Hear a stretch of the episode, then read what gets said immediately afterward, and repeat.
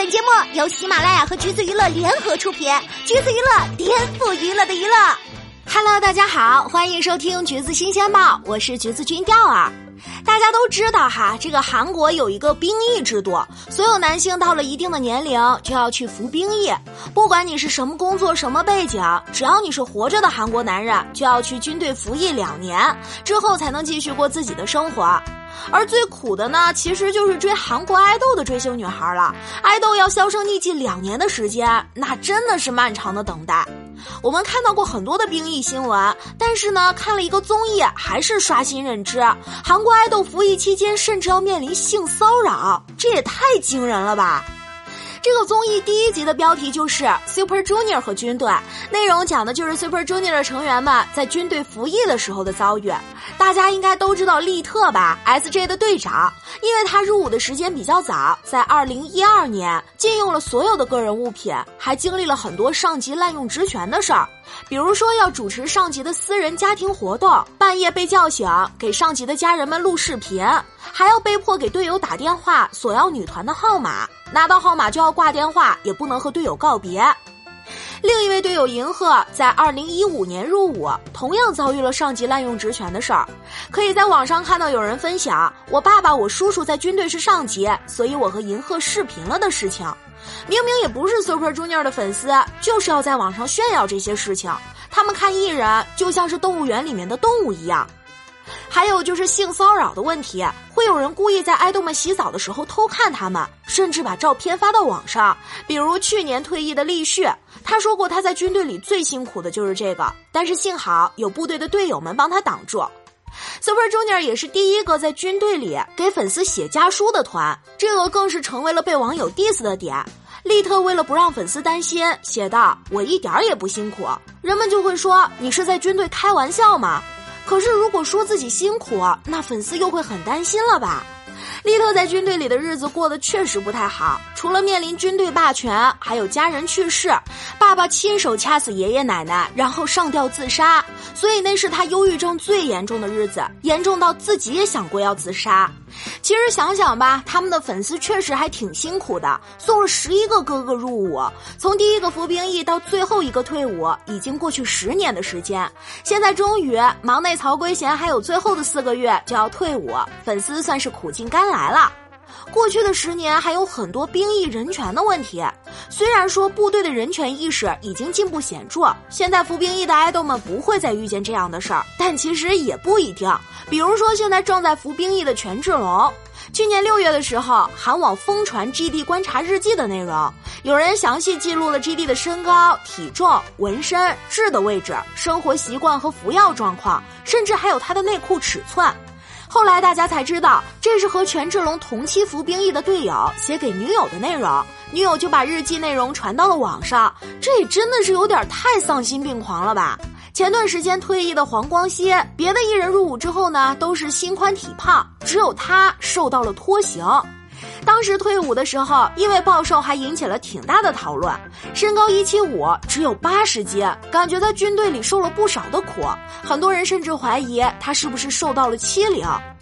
退伍当天被媒体拍到很着急的吃经纪人买来的蛋糕，让人看着还挺心酸的。而且韩国对于服兵役这个事儿啊，确实是要求很高，根本就不可能给明星任何的特权。比如说艺人身体有伤当公益兵，就会被网友 diss 艺人特权。这个啊，要给大家科普一下，韩国的兵役分现役兵和公益兵两种类型。公益兵要轻松很多，担任的是公共服务人员工作。金希澈入伍的时候，利特哭了，也被网友辱骂。因为希澈去当公益兵没有什么好哭的，大概就是说金希澈入伍之前最后一次公开演出，利特发表获奖感言时候落泪，这个也是往事了。金希澈之前发生过车祸，严重到腿骨断裂，后遗症也是有的。希澈上节目的时候讲自己的腿还是会隐隐作痛，实际上免疫都可以，但是金希澈还是决定以公益兵的身份入伍，为了不被讲艺人特权，拄着拐杖接受基本的军事训练。还有一个例子呢，就是丁一宇之前被确诊患有脑动脉瘤。根据韩国的相关法律，本来可以免除兵役，但是丁一宇本人坚持要服完兵役。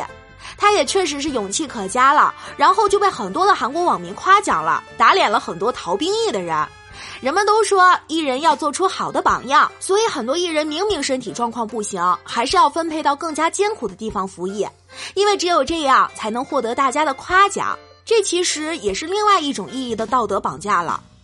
服兵役以后，在军队里面如果发生什么风吹草动，可能也会被盖上艺人特权的帽子。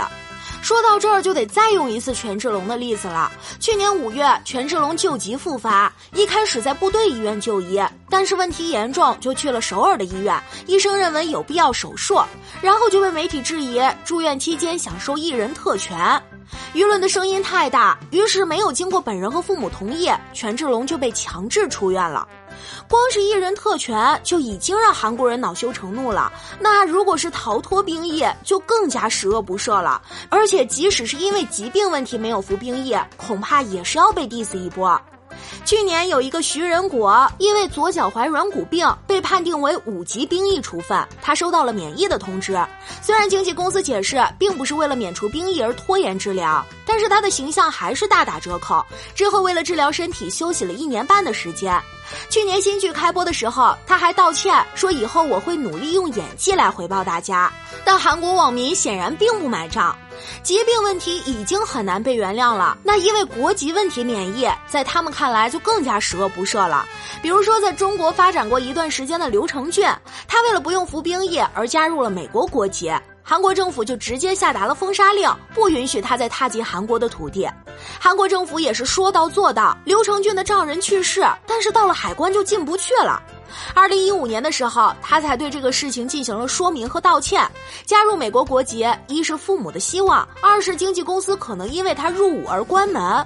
自己有想过回韩国服兵役，但是已经超出了三十六的最大入伍年龄。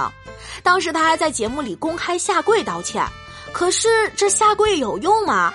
韩国兵务厅回应表示不会考虑恢复刘承俊的国籍，也不会考虑取消对他的入境禁止令。